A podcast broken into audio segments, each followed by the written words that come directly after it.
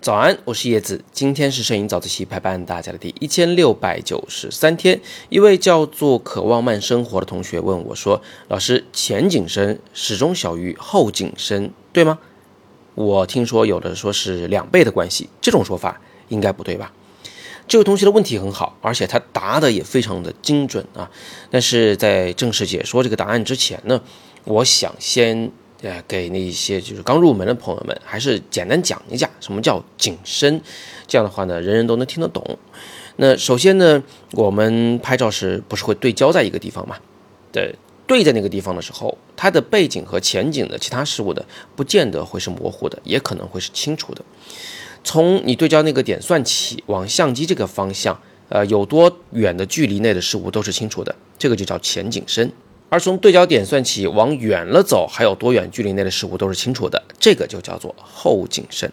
那两者合起来就叫景深，它的单位就是距离单位啊，可以是厘米，可以是米，随便。那呃，现在我们就来研究一下渴望慢生活的问题啊。第一，前景深始终小于后景深吗？是的，严格来讲是这样的。但是当对焦距离特别近的时候啊，由于前景深和后景深都非常小，所以呢，嗯。这两者几乎是一比一的关系，就是四舍五入来算，它俩是相等的。我举个例子啊，我这儿开了一个手机的景深计算器，我先是自下而上的设置了一通啊，就是最底部是选了全画幅，光圈选了八，是吧？再往上是呃，就是焦距选了五十毫米，那再往上这个绿色的这行字就是对焦距离了。我把它选成一米的时候，你会发现它的前景深呢只有。十厘米啊，后景深呢也是十厘米，几乎是相等的。当然就是四舍五入的结果啊。有人看不懂这个图表，其实呢很简单，就是你看上边那个零点九、一点零、一点一，那个零点九米呢，它就是前景深的边界啊，我们叫景深境界，离相机的距离。从那儿开始，事物就都是清楚的了。那从零点九米到一米之间，肯定只有十厘米的距离嘛，这就是前景深的范围。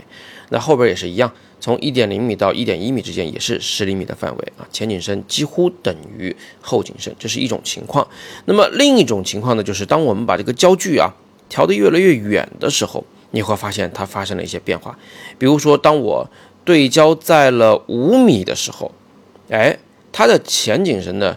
边界在三点五米处，后景深的边界在九点一米处，那就意味着前景深只剩下五点零减三点五等于一点五米了，一点五米，而后景深此时呢却有四点一米，你看看它俩是一比二关系吗？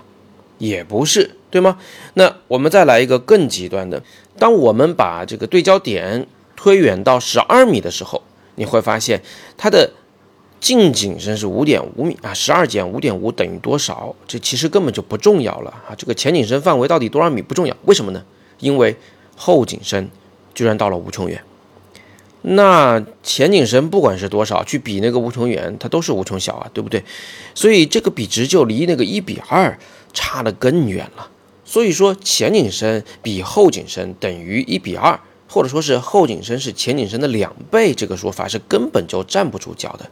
那么有没有一种巧合是刚好能够两倍的呢？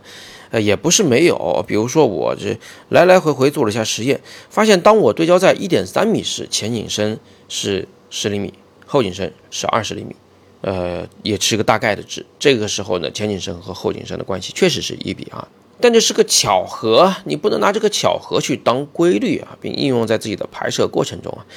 就比如说这里站了四排人啊，你说对焦在第二排人上，呃，因为前景深能覆盖第一排人，所以后景深就能覆盖后边两排人。那你这样做的话，就要犯大错误了。所以啊，如果想要精确的知道自己的景深的范围，请你在手机上下载一个景深的计算器。